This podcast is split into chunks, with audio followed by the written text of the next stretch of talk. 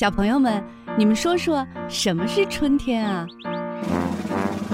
都都长果了，农民伯伯给我们种植物了，长出小花来了，小燕子回来了，从那个南方回来了，春天就是不冷了，还会看见，咱们还会看见七斗，不是北斗七星。那春天小朋友们都穿什么呢？我喜欢穿裙子，我喜欢夏天一边穿裙子一边去海边唱歌。裤衩，能穿裤衩。春天不穿裤衩，春天冷，春天得多穿一点。谁会唱关于春天的歌？俏俏，你来。春天在哪里呀？春天在哪里？春天在哪？春天在草林里，这里有红花呀，这里有绿草，还有那会唱歌的小黄鹂。豆豆，你唱。叶子子只为第一，我为大家都为第一。我这样保住家家，你们翻译大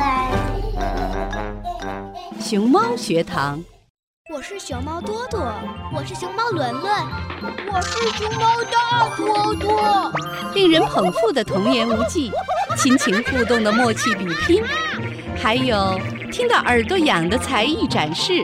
熊猫学堂，熊猫学堂开讲喽！Panda Talk Show is starting. Let's go！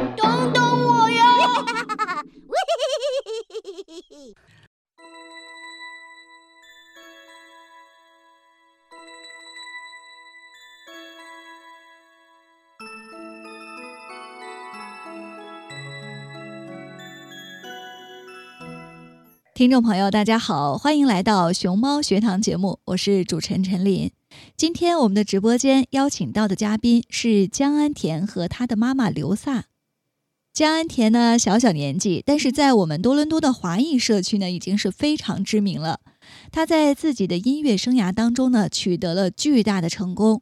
他以优异的成绩获得了皇家音乐学院的执照文凭，成为该机构一百三十年历史上在十岁时实现这一成就的最年轻的人。他还在九岁时获得了 ARCT 文凭，使他成为 RCM 皇家音乐学院历史上第二年轻获得此殊荣的人。不仅如此啊，安田在学术方面也获得了不小的成就。他最近呢，就刚刚代表加拿大队参加了2023国际生物奥赛。很多家长看到安田的成绩都羡慕不已，想知道他到底是如何在学术和音乐上都获得了成功呢？有什么秘诀？他的父母在他成长的过程当中又有什么教育的心得和经验呢？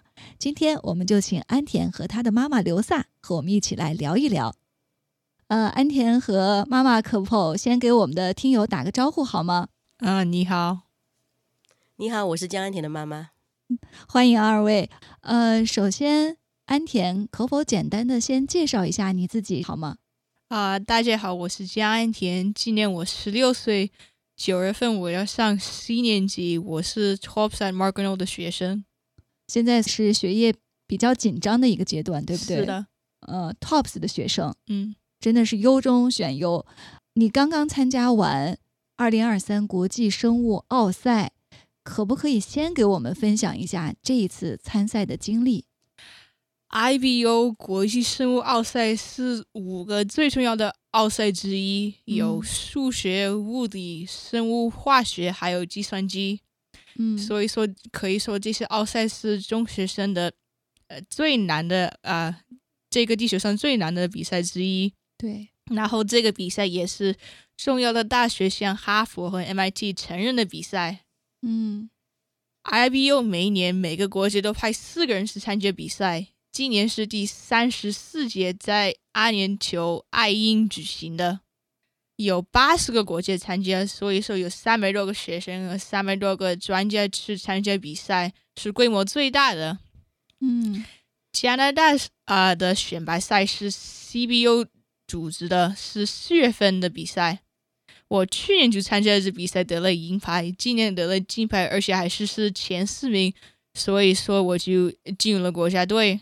嗯，所以先是在加拿大本国先选拔，然后去年你是拿了这个加拿大本土比赛的银奖，今年拿了金奖，是的，所以直接就可以参加代表加拿大队参加啊国际比赛。是因为我是前四名，所以可以。因为我前面说了，每个国家都派四个人，所以我现在是前四名。嗯，而且啊、嗯、，IVO 要考三天，两天是理论，然后一天是实验。理论要考七个部分：animal、plant、um, cellular biology、genetics、呃 ecology、ethology 和 biosystematics。哇然后好复杂。今年实验实验考了四个部分，有 plant，有 bioinformatics，有 biochemistry 和还有 ecology。涉及到很多的方面。是的，嗯，这个准备的经过，还有遇到的一些挑战，可不可以给我们再详细的讲一讲？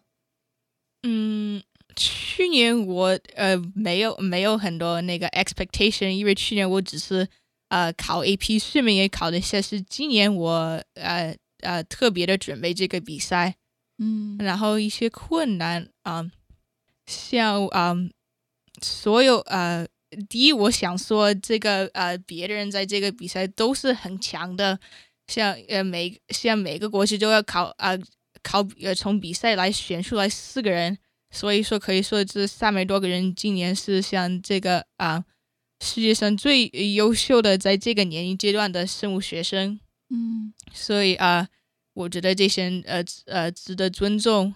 然后比赛像呃在啊、华山论剑巅峰对决，对，但是现在我会说呃有一些困难呃，但是从这个比赛中，我现在呃对我的比赛能力和学习能力和抗压能力更有信心了，因为我通过这些困难，有些困难像我知道别的国家有呃百分之九十的国家都呃训练至少两个星期，嗯。然后这些呃国家都是请啊、每个国家的顶尖啊、顶尖的 specialist 去给他们讲课，对，而且我还听说有些国家他们停课至少半年给他们啊、准备这个比赛，但是加拿大没有停课，而且我们的啊、训练只有两天时间，所以说啊、比较少。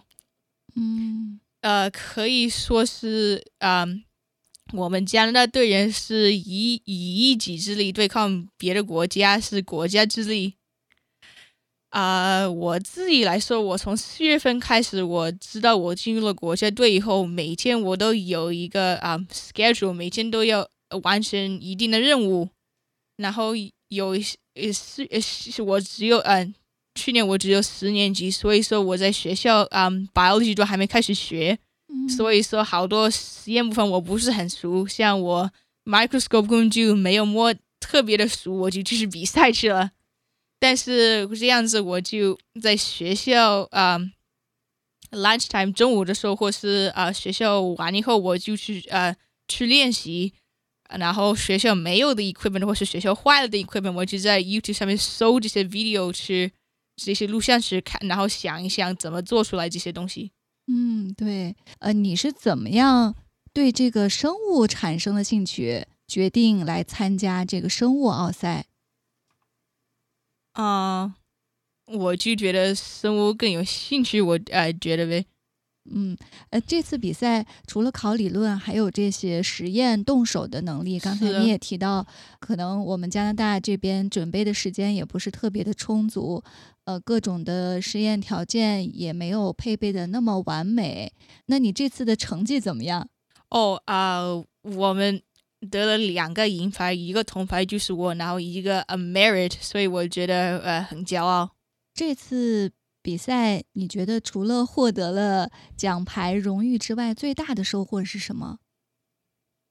嗯，我前面说了有啊、两两个最大的收获，第一就是我碰见了这么多优秀的孩子，所以啊、我呃啊、这是一个啊、开眼界、长见识的啊、experience。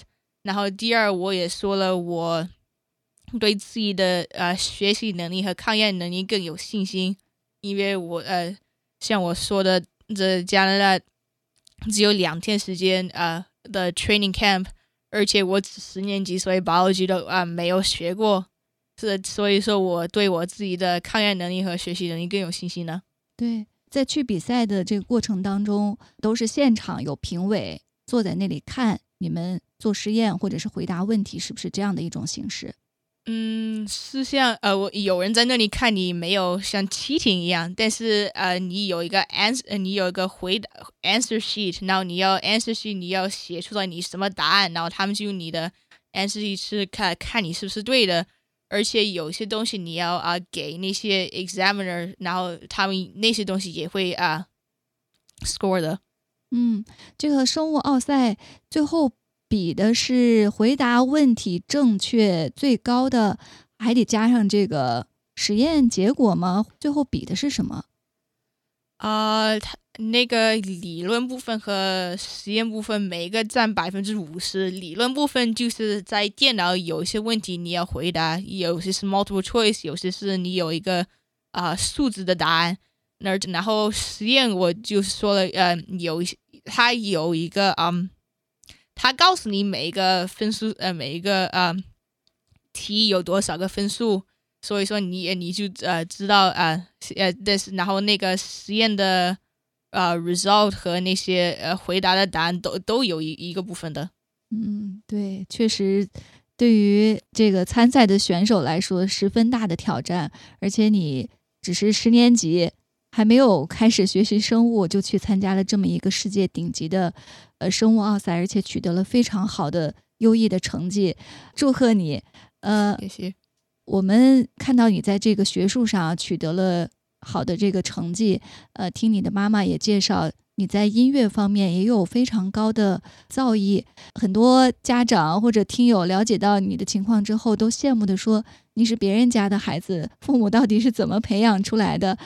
那说到这个音乐，可不可以先谈谈你在这个音乐上的这个早期的这个经历？是什么启发了你的音乐之路？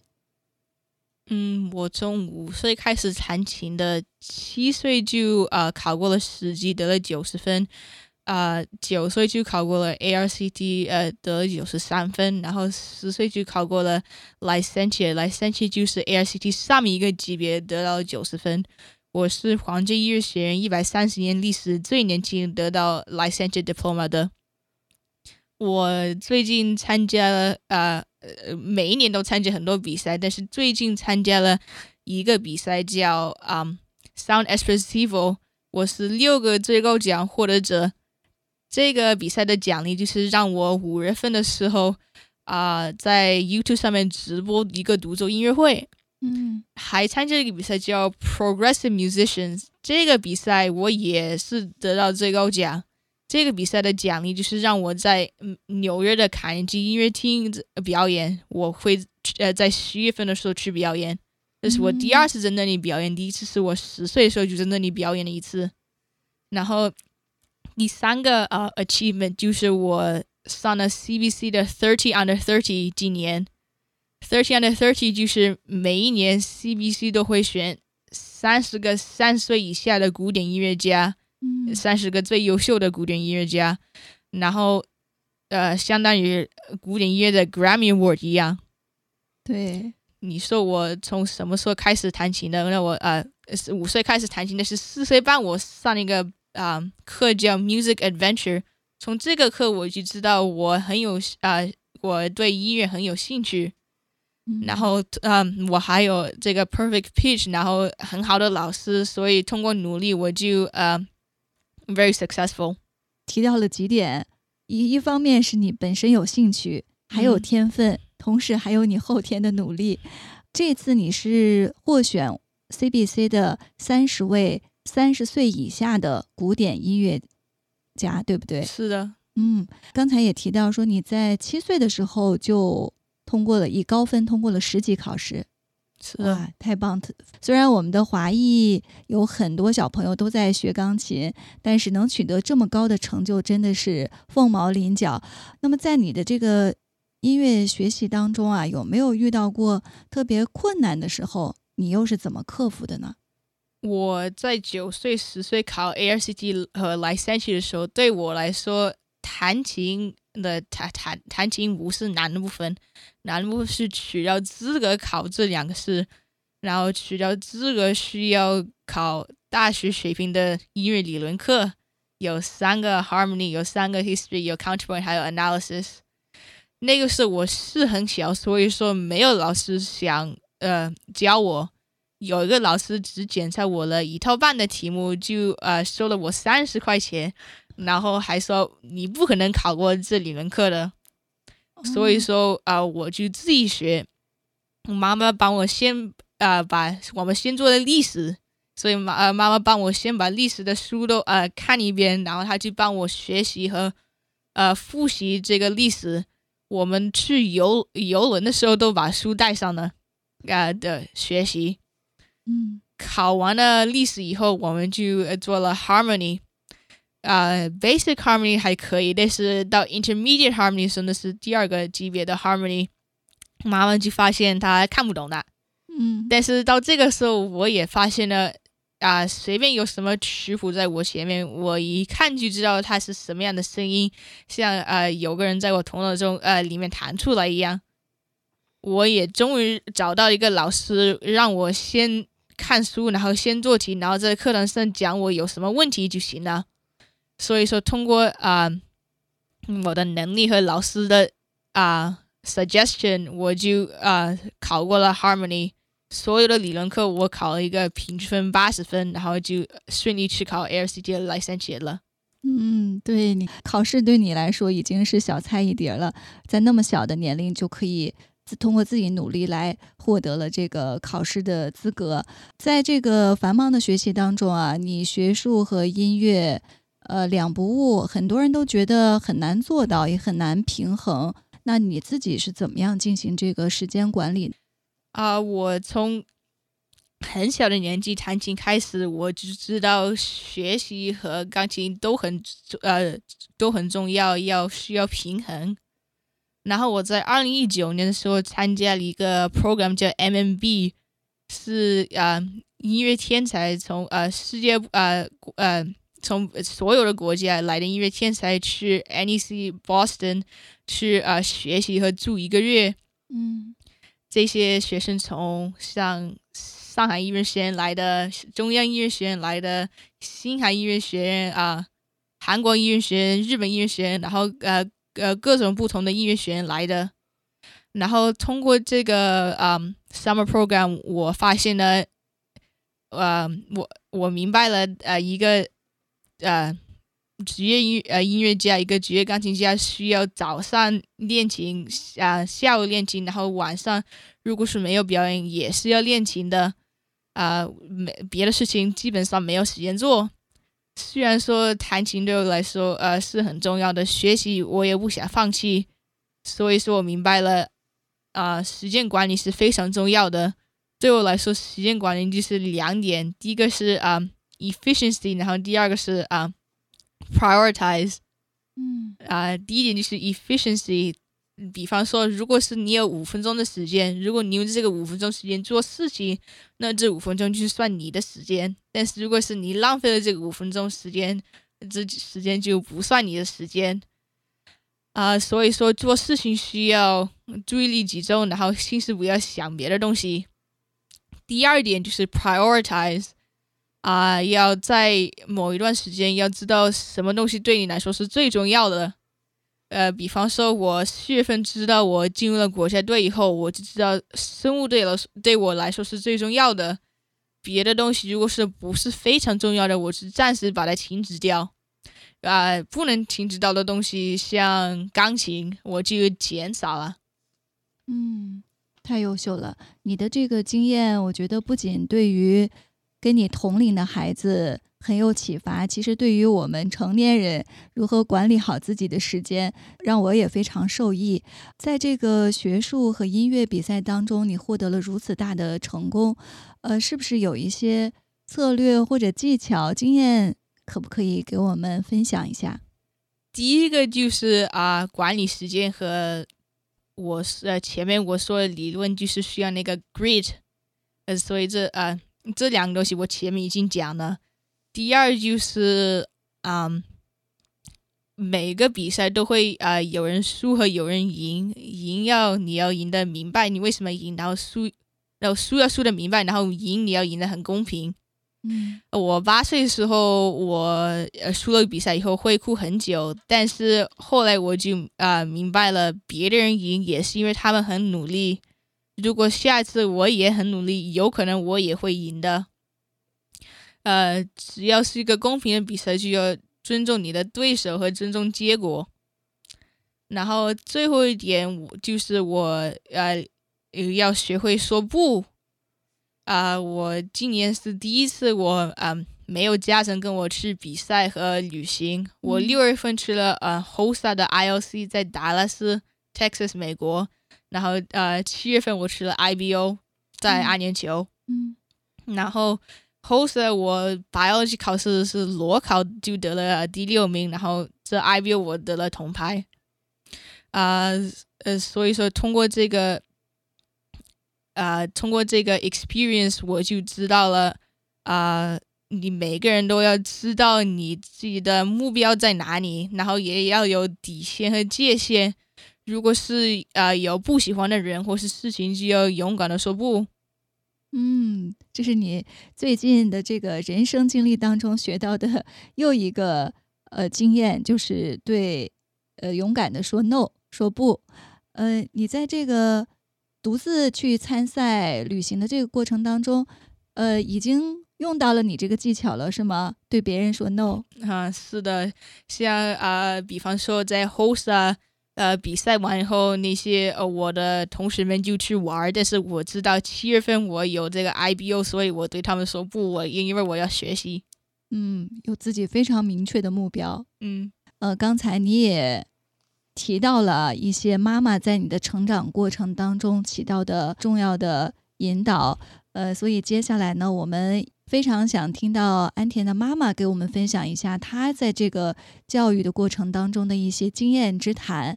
那刘萨，呃，刚才你的女儿分享了她自己的这个经历，我们也很想从家长的角度来从你那里学到一些教育孩子的经验。从一开始啊，你是怎么样发现安田小时候就表现出了这个对音乐的热爱，或者他有这个学术方面的天分？哦，他音乐方面就是四岁半的时候，我带他参加了一个 program 叫 Music Adventure。他当时很就是最小的，别的孩小朋友都五岁六岁，他那个时候就学东西很快，就表现出对音乐很很感兴趣。学习方面，他应该属于早会儿童，因为我是学教育的，他两岁半的时候就开始阅读了。哇，就识字了。对，这这不是他不是就是就开始阅读，那个时候不能叫识字，因为从 A B C D 开始嘛，就开始阅读。嗯，因为你是学教育的，所以你很敏锐地观察到了自己孩子具有的这方面的天分。呃，一一种能力，一种能力，一种早期的能力，而且他注意力很集中，只要是他感兴趣的事情，他注意力非常集中，别的事他都不管。嗯，说到这儿，我觉得肯定有一些家长有疑惑啊，说凡是优秀的孩子，请教他们家长的时候，都会说，嗯，自己孩子就具有这方面的能力，好像家长没有起到什么作用，真的是这样的吗？啊，不，孩子怎么说呢？因为我是学教育的，是我是老师出做老师出身的，我觉得其实每个孩子，每一个人就 everyone is unique，每个人都有各方面的能力，就看你怎么去发发现他，怎么去培养他。但是总总总的来说，一个良好的学学习和生活习惯是非常重要的，非常非常重要。然后呢，我觉得孩子不管年龄大小，你一定要让他让他明白，每一次选择都意味着相应的责任和付出。你你当然你也会你会你会享受成功的喜悦，没有什么东西是不劳而获的，嗯，这个也非常重要。没错，对你教育孩子的这个温柔而坚定的这种理念，让我们也非常的受益。那先来说说他的这个音乐才华啊，有没有一些特别的这个教育策略或者是方法？刚才安田也提到他有 perfect pitch，这这个是天生的吧？你是怎么发现的？然后再在这个音乐的道路上来引导他？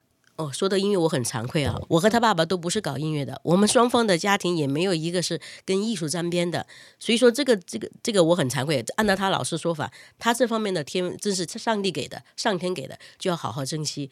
我们在音乐方面真的就是接送、付钱、鼓掌。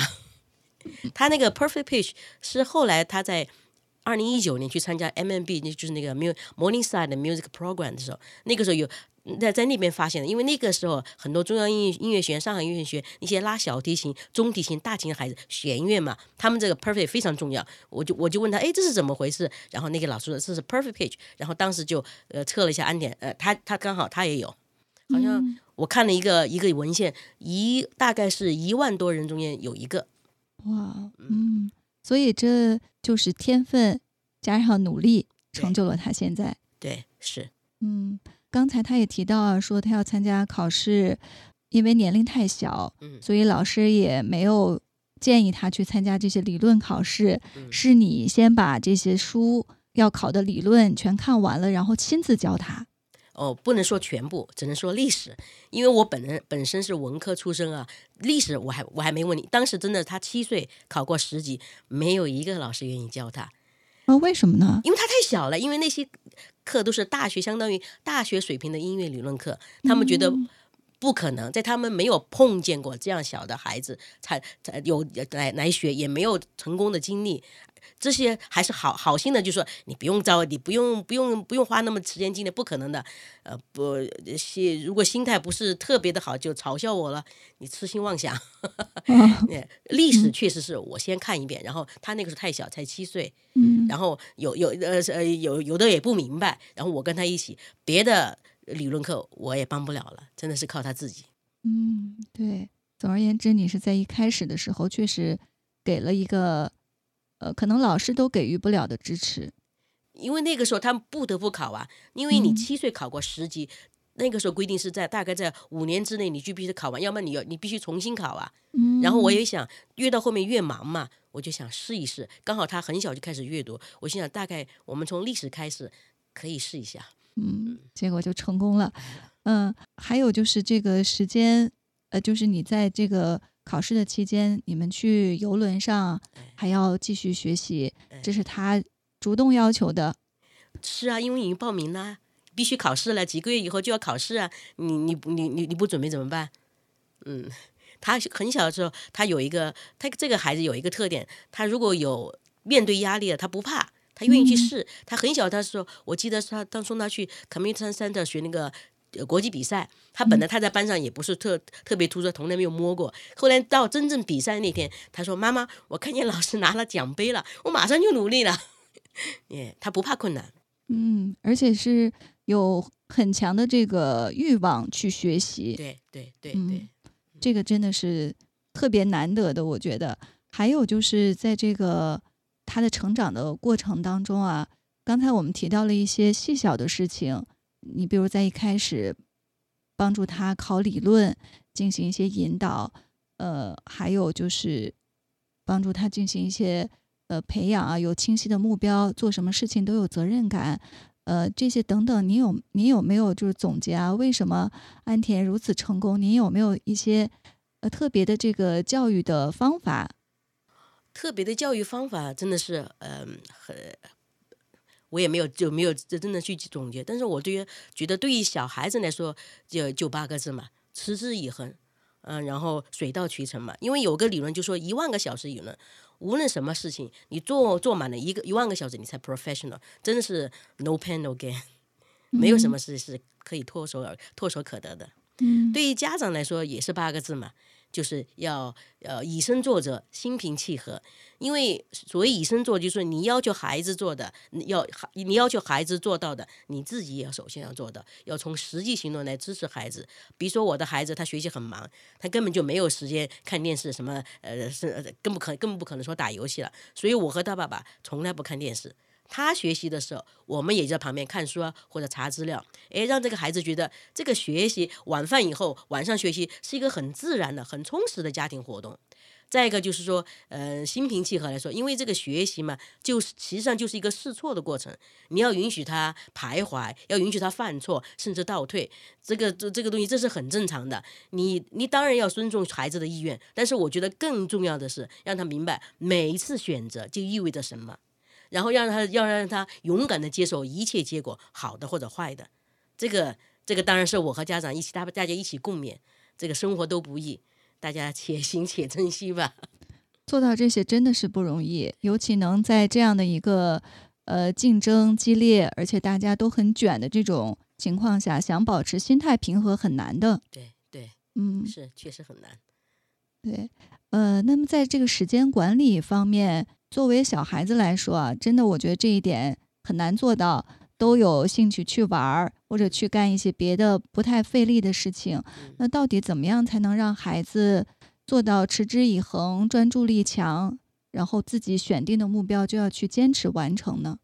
首先，你首先要尊重孩子的意愿，你要告你要问他，你到底想要什么？你要你想不想做什么？如果他想做的话，你要明确告诉他，你如果想达到你的目标，你就必须要有的东西你要舍去，有的你你要有很好的计划，这些东西。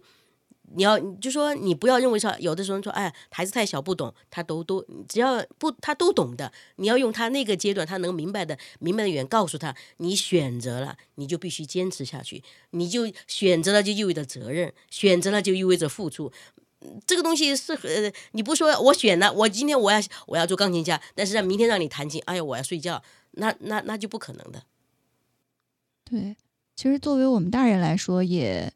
面临着同样的问题，自己设定了目标，嗯，但是真到执行起来的时候，实施的时候，能够一直坚持着，并不是一件容易的事儿。对，所以还是要孩子自己愿意去设定目标，他真的是自己内驱想去做这个事情。对，因为孩子他愿意了，当然不是每个人人都是趋利避苦的。对不对？他他如果愿意做个事，你帮助首先帮第一个，首先帮他制定了一个目标。当他通过这个目标，他获得了掌声，获得了一个成就感，他自己觉得哦，我这样做我是可以获得自我满足的，他自己就会慢慢的就往这方这方面发展的。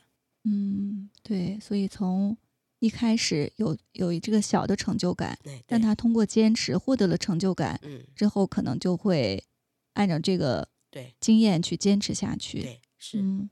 在这个时间管理方面啊，安田刚才也分享了他自己的这个经验，做事情要有效率，只有在这个时间内做了事情，这时间才是自己的。还有呢，就是优先性，把这个 priority 安排的很好。那您作为家长是怎么样在这方面，是不是也给他了一些引导和帮助？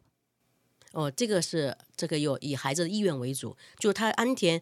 他可能说，在十五岁之前，他的意愿是做一个职业钢琴家，所以在他保证他自己的学业的呃同同时啊，他的钢琴弹琴很多的，他每天至少是五个小时。周末和比赛期间谈的更多。后来吧，慢慢的他发现呢，诶，他有别的方面，他也很感兴趣，也发展了别的方面的别的领域的才才能。这个时候他就慢慢的，他他当然就会减少钢琴弹琴的时间，就是要看孩子自己的意愿。就你这个优先权是非常重要的，人的精力和时间是有限的，你要好好的选择你的优先权。对，没错。安田的时间一天是就是日常都是怎么安排的？除了。上学，然后放学，你是怎么样给他做规划安排的呢？呃，做规划很小的时候是我跟他一起，现在都是他自己，他让自己来谈。你每天是怎么安排的？哦啊，早上就是弹琴，我六点钟起来，然后啊八点钟就要开去学校，九点钟开始上学，然后啊差不多三点半回来，差不多三点半回来，然后我去吃饭，然后去学习呗。嗯，放学回来都是在学习。嗯，是的。嗯，然后早晨上学前还要去弹琴。是，弹琴现在虽然你可能不是你的这个 priority 排在第一位的，但是你还是坚持每天还是要练琴。是的，我因为我喜欢钢琴。嗯，那刚才妈妈也说了，你在十五岁之前的梦想是当一个音乐家、钢琴家。那现在这个梦想、这个目标是不是有了一些变化？啊，我觉得是比十五岁前面是去 MMB 玩以后，我就知道我，因为我啊给你说了，我那个啊去 MMB 的时候那是二零一九年，那是我几岁啊？那是呃二零一九年12岁十二岁，OK，十二岁的时啊十一岁十十一岁的时候，是因为我记得我是呃那上面写了十一岁，我是十一岁嗯 啊、那十一岁之后我就啊、知道我不想当一个职业钢琴家，因为我告诉呃您了，呃像早上要弹琴，呃下午要练琴，然后晚上也要练琴，所以嗯差不多没有时间搞别的了，然后我也不想放弃学习，所以说我知道我应该我应该呃不应该当一个职业钢琴家。嗯，那你现在的梦想是什么？当一个生物学家？啊、现在才十年级，所以我不是啊 one hundred percent sure，呃但是我觉得应该是会往往生物呃这边呃这一方面啊做一个什么东西。嗯，对，呃，说到你已经上十年级了，呃，很多家长现在为了孩子考取大学，呃，也是颇费心思啊，做一些规划。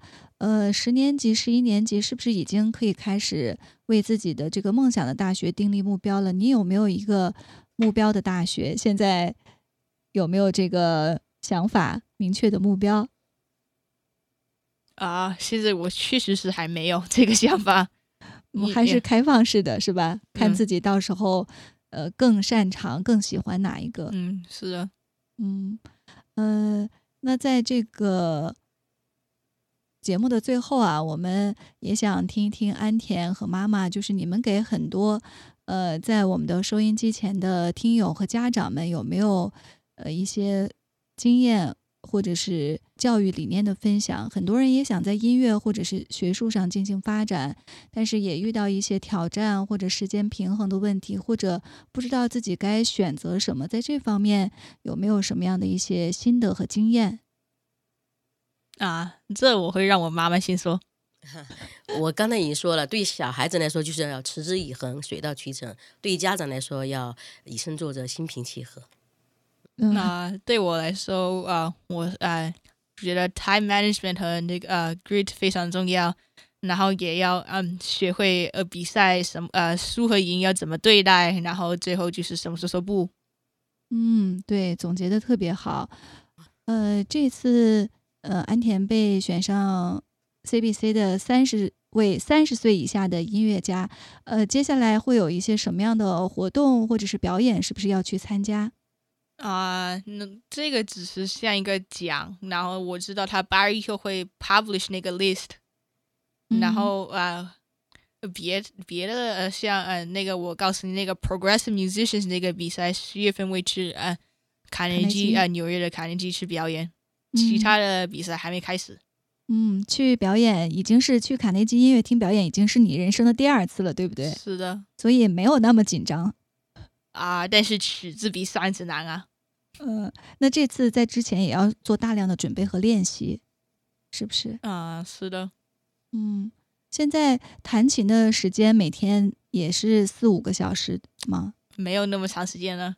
呃，我像我说，我六点钟起来啊、差不多八点钟就要走，所以说就对两个弹那么一点时间。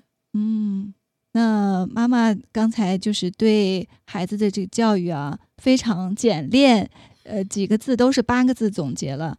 呃，其实家长就是在教育的过程当中也会有很多的困惑。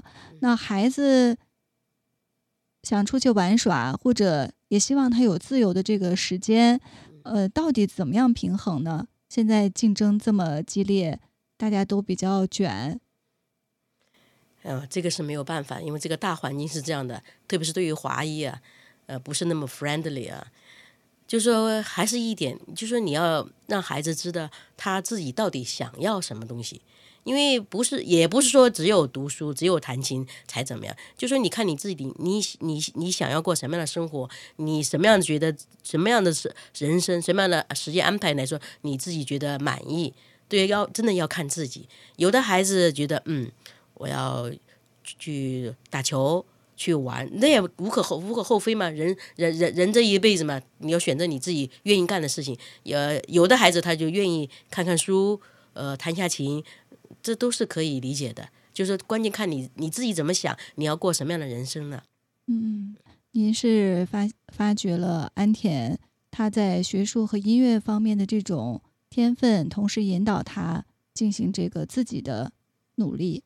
哎，呃，是的，因为这个每呃每个人都是 unique，他肯定有长于别人的地方，就看你怎么你你越怎么你愿不愿意去发现，你发现了以后，你愿不愿意向这方面发展，就真的是看你自己。如果你发啊、很 lucky，你发现了孩子有有这方面能力，他也愿意朝这方面发展，那么家长真的是呃很小的时候那个习惯非常重要。嗯然后家长要全力以赴的支持他，不能说呃我只只我只给他画出了目标，呃也不也不实际的支持他。我支持不是说光不是说 付钱和接送就行了，你要从实际行动他帮他一起解决问题，我们一起想办法解决问题。然后嗯孩子要承受这个选择带来的结果，好的坏的，家长也要承受。有的时候也许不是个明智的选择，但是大家一起来承受嘛。嗯，对你说的这个全力以赴的支持他，不只是付出时间、金钱，还有陪伴、对精力。嗯，对，是的。嗯比比如说，我说他当时呃考音乐理论课的时候，我真的是我当时看了那几门课，我都哭起来了，因为他才七岁，我大大学理论课，而且必须应该是就那段时间要考嘛，我都觉得啊，那怎么办呢？怎么办呢？那我没办法呀，我只要只好。呃，凭看看到自己能够做什么就帮他做什么，然后慢慢的，呃，我们很 lucky，他还考过了，一一年半生就考过了。嗯，关键他也听你的话，是不是？因为他想，他非常，他从，因为他他从小他弹琴，他得到掌声，得到呃得到成就感，他想要通过这个考试，他想要成为呃 你呃，他当时九岁去参加 ARCT 皇家音乐学院毕业典礼的时候，当时整个皇家音乐学院都轰动了，很多老师都跑来看，他们从来都没有看见过的，然后他们排队去参到那个呃舞台上面去领奖的，呃领到真正书的时候，别人都不允许家长陪同，因为他太小了，九岁要排很长时间队，他们特地允许我陪着他一起，因为说他怕他搞丢了。对，然后然后他十第二年十岁，他又参获得了 A L R 三，就是高级演奏级别。他们又说啊，呃，那个主持人就特别介绍这个孩子去年了，今天今年又来了。那个时候就不要我陪伴了，他已经知道了。嗯，对，这个习惯到底该怎么养成呢？这也是很多家长简简很简单，就是规定的时间做规定的事。你我我计划我，比如说我计划这个这个时间弹琴，我就必须弹琴，不能说哦，我今天哎呀不舒服，哎呀我今天想玩，我就不弹，嗯，没有。没有没有这么多，这这没有这么多不不不不不不不呃不可以的。你规定的时间做规定的事，而且认认真真的做，很简单。对我发现最难做的事情，也就是遵循这些最简单的规则。对，所以家长要坚定。嗯，他就说在这，他说弹琴对他来说就成了一个吃饭睡觉。他今天告诉我，你说去 IBO IBO 怎么了？no，呃，弹琴像一个吃饭睡觉一样的，但是去 IBO 这十段时间没有弹琴就觉得不习惯，所以说回来一弹琴就马上觉得呃好了。去参赛的时候没有条件哈，天天弹琴，所以还真的成我不是那么习惯。嗯，但是他们每天让我五点钟起来，也有点有一点忘了这事情。对，真的是把这个弹琴、读书、学习都成为习惯，嗯，呃，养成这个习惯，我觉得真的是最难做的事情。当然，萨也跟我们分享了他最简单的心得，嗯就是家长也要以身作则，然后心态平和。对，嗯，非常感谢安田和他的妈妈刘萨做客我们的直播间，跟我们的家长来分享，呃，你们的经历还有教育的心得，谢谢你们。谢谢主持人，谢谢。啊，再见。好，再见。小朋友们，你们说说什么是春天啊？都都长果了，农民伯伯给我们种食物了，长出小花来了，小燕子回来了，从那个南方回来了，春天就是不冷了，还会看见，咱们还会